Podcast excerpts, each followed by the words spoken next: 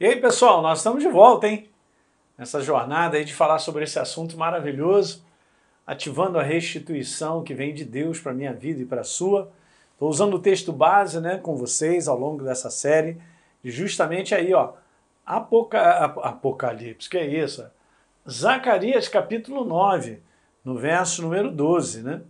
Olha só que interessante esse versículo. Retornem à fortaleza de segurança e prosperidade, que é o próprio Senhor, a sua palavra, vocês presos de esperança. E veja só que interessante, está escrito aí, ó.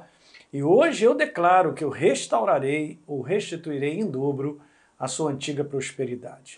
Legal? Eu já conversei um pouco sobre isso, é um, só um texto base. ser restituído por Deus, eu falei para vocês, tem essa característica aí, ó de quatro passos que devem ser conhecidos e seguidos. Começamos com esse primeiro, falando sobre a importância de abrir os olhos para a possibilidade de estar vivendo com perdas. Uma coisa interessante que eu comentei também com vocês é exatamente esse assunto aí, ó, que está escrito aí, dizendo que uma coisa é viver de contínuo com prejuízos e perdas. A outra é essa aí, ó, é reconhecer que são prejuízos e perdas, gente. E aí lembra que eu falei aqui no, na última nossa sobre esse conteúdo? Justamente aí o povo que andava em trevas, em Isaías 9, viu grande luz, e aos que viviam na região da sombra da morte, resplandeceu-lhes a luz. Li o verso número 4 com vocês, que aí isso é uma palavra profética a respeito da obra de Jesus na cruz do Calvário. Ele quebrou esse cetro do opressor e do jugo que estava sobre os nossos, nos nossos ombros. Né? E duas coisas aqui são importantes. A primeira delas está aí, ó, Isaías 9,2. Lembra? A primeira, viviam na região da sombra da morte. Viver na região da sombra da morte é exatamente isso. Ó.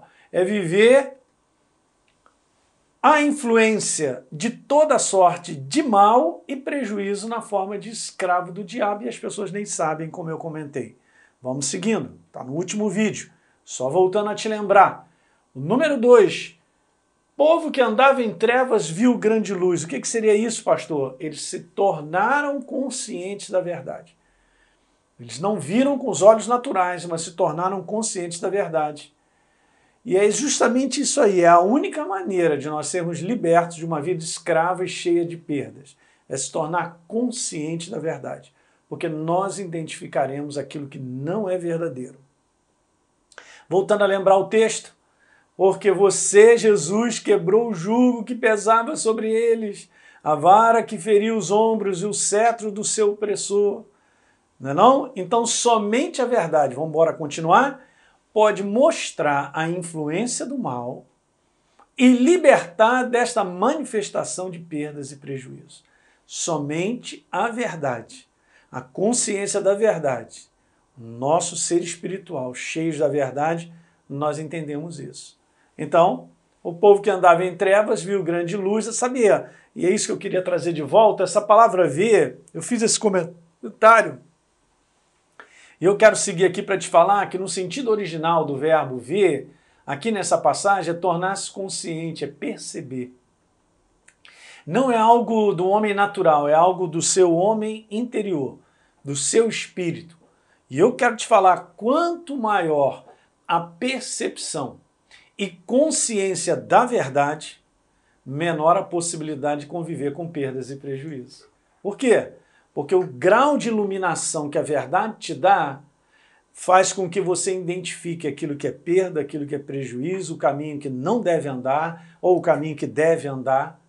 É tão maravilhoso andar na verdade da palavra, gente, que você sabe que aquilo ali é algo perigoso. Você sabe que se fizer essa escolha, tomar essa decisão, ou esse tipo de atitude ou comportamento, vai gerar perdas e prejuízos.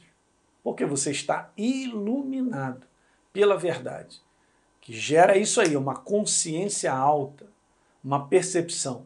Legal? Então, essa é a primeira coisa que eu acabei de dizer para vocês. Vocês viram quatro passos, nós vimos aí, ó, abrir os olhos para a possibilidade de estar vivendo com perdas. Vamos para o segundo passo, importante, da qual eu vou comentar no próximo vídeo, mas acompanhe aí comigo. Eu preciso, gente, conhecer o direito e a herança da nova criatura em Cristo Jesus. Beleza, eu sou uma nova criatura, é só isso. Ah, pastor, eu sou de Jesus. Eu costumo dizer isso aqui na igreja pro pessoal. Pessoal, olha só, ser de Jesus é pouco. Como assim, pastor? É pouco, porque eu sou de Jesus e você também. Mas qual é o grau de entendimento e conhecimento a respeito do direito e da herança que eu tenho como ser de Jesus, a nova criatura?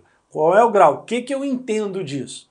Porque se eu não sei mais nada, eu só sei que eu entreguei minha vida para Jesus, eu vou ficar sendo confundido pelo inferno de maneira de maneira quase que sempre. Por quê? Porque eu desconheço. Sabe aquele negócio se você tem um bocado de direito e você não sabe os direitos? Geralmente, né, a gente faz aqueles contratos com telefonia, com várias coisas, o cara bota o contrato com um negocinho desse tamanhozinho.